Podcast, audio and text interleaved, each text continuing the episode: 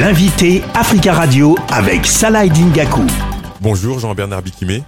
Bonjour Salah. Vous êtes chercheur en sciences de gestion et président fondateur du think tank Alpha avec 3A. On va commencer par le commencement. C'est quoi le think tank Alpha?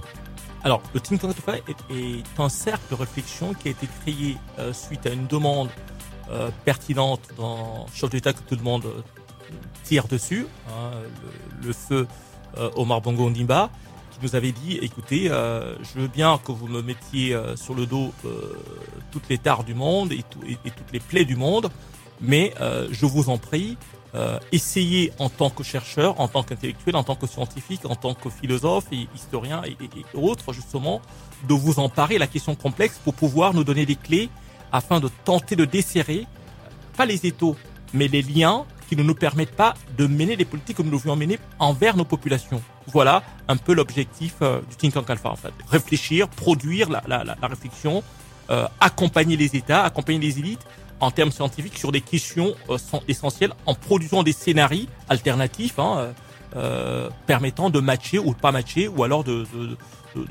d'outiller nos aînés et ceux qui sont en Afrique qui, qui, manquent de tout en, matière en matière réflexive. Quand je dis manque de tout, c'est il y a une très forte censure, une très forte pression qui les empêche de se libérer et de se lâcher afin de, de mener cette lutte intellectuelle. Voilà. Vous organisez euh, ce samedi 29 avril à Paris euh, la deuxième journée réflexive spéciale résilience monétaire africaine. Le thème, c'est euh, zone franc CFA, du mythe idéologique aux réalités du Bitcoin et Sangocoin. À qui est destinée cette journée et, quel sera le programme Alors, cette journée est destinée à tous les Africains de 27-39 ans. Pourquoi? On, l'appelle la génération Y. Nous avons aujourd'hui un problème énorme. Nous avons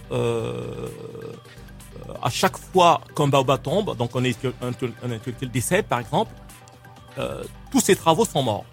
Et nous avons toute une jeunesse, toute une jeunesse euh, qui s'empare des études universitaires, mais qui ne, qui, ne reprennent, qui, ne, qui, ne, reprennent pas le flambeau de ceux qui nous ont précédés. Bon, je, je prends un cas très simple, je vais en citer, je vais en citer cinq aujourd'hui. Hein. Je, vais, citer par exemple le professeur William Léo Hansberry. Aucun Africain noir ne travaille sur ces travaux. Or, c'est le premier qui a osé dire aux Américains et aux Français, aux Européens, aux Occidentaux, attention, autrefois, la civilisation noire était très importante. Je prendrai un second, hein, que tout le monde connaît, Anta Diop, euh, qui a rappelé aux Occidentaux euh, que les mathématiques, les sciences et tout ce qui s'ensuit, c'était nous. Enfin, c'était nos, nos, ancêtres.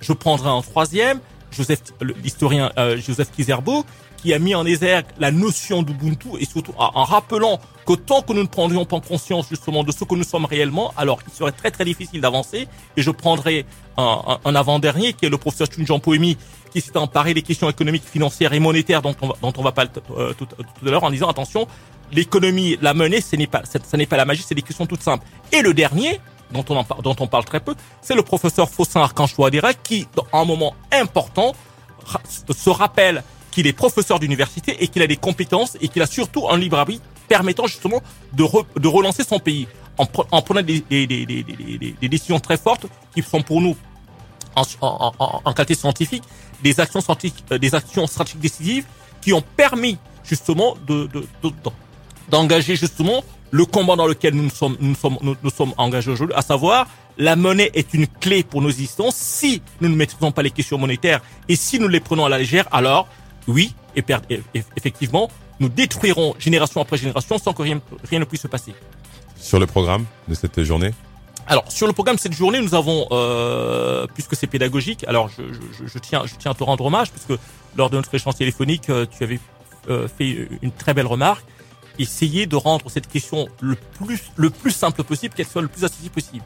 Alors, nous avons prévu deux heures de projection, de projection pédagogique, hein, donc un film sur euh, la monnaie, euh, euh, l'optimisation monétaire, un, film sur les conséquences de, la monnaie. Et entre deux, on, s'est autorisé justement de faire en sorte que nous scientifiques nous soyons le, moins visible possible, le moins visible possible, et de faire interagir justement euh, la salle en permanence. Avec pour avec pour but de, de, de, se dire attention, il y a trois autres journées derrière, mais il faudrait que petit à petit nous puissions inciter, et, je suis vraiment euh, euh, à cheval là-dessus, que cette génération Y, donc les 27-39 ans d'Afrique noire, d'Afrique noire, je dis bien, d'Afrique noire, doivent, doivent absolument, absolument être réarmés intellectuellement pour pouvoir justement permettre, euh, je dirais, d'ici 2030, euh, de faire en sorte que dans chaque pays, nous puissions nous dire, oui, euh, ça servait à quelque chose. Oui, aujourd'hui, il y a très peu, de, il y a très peu de pauvreté. Alors, pourquoi avoir choisi ce, ce thème pour cette deuxième journée de réflexive spéciale résilience monétaire africaine?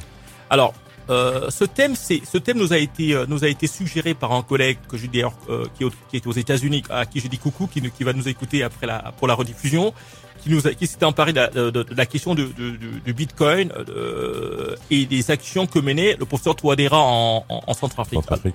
Alors, nous avions nous avons une communauté scientifique noire très riche, mais mais inorganisée. Donc nous, on s'était on, on dit, tiens, il faudrait que chacun de nous, sur, sur son domaine de, prédiction, fasse une veille dans ce qui se passe, regarde, et tiens, et alerte les autres, mais et qu'on se réunisse, et qu'on travaille, dit, tiens, écoutez les gars, il y a quelque chose qui est en train de se passer en Afrique centrale, c'est c'est le bastion de la France, hein, de l'Europe, des États-Unis. Euh, Quelqu'un est en train de, de, de, de, tout déverrouiller. Il faudrait regarder si on peut pas, si on ne peut pas l'accompagner.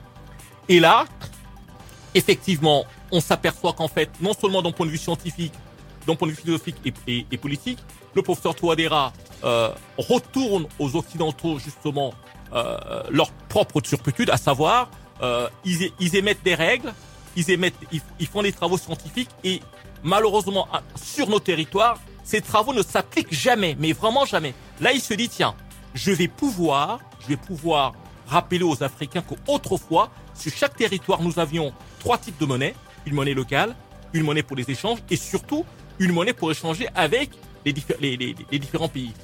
Quand vous ramenez tout ça à une seule monnaie, vous êtes pieds et poings liés.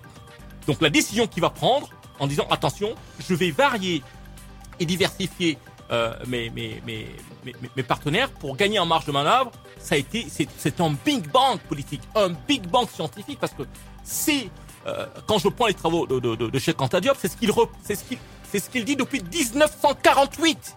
Vous vous rendez compte? 1948 et nous sommes en 2023. Aucun président n'a osé se dire il est peut-être temps que nous puissions exercer notre, liberté. Donc Touadéra, le professeur euh, euh Archange Touadéra, a, a, a, a, pris ses décisions avec tout ce que ça lui coûte. Parce que nous on sait, hein, puisque nous sommes habitués à, à, se bagarrer et surtout à prendre des coups.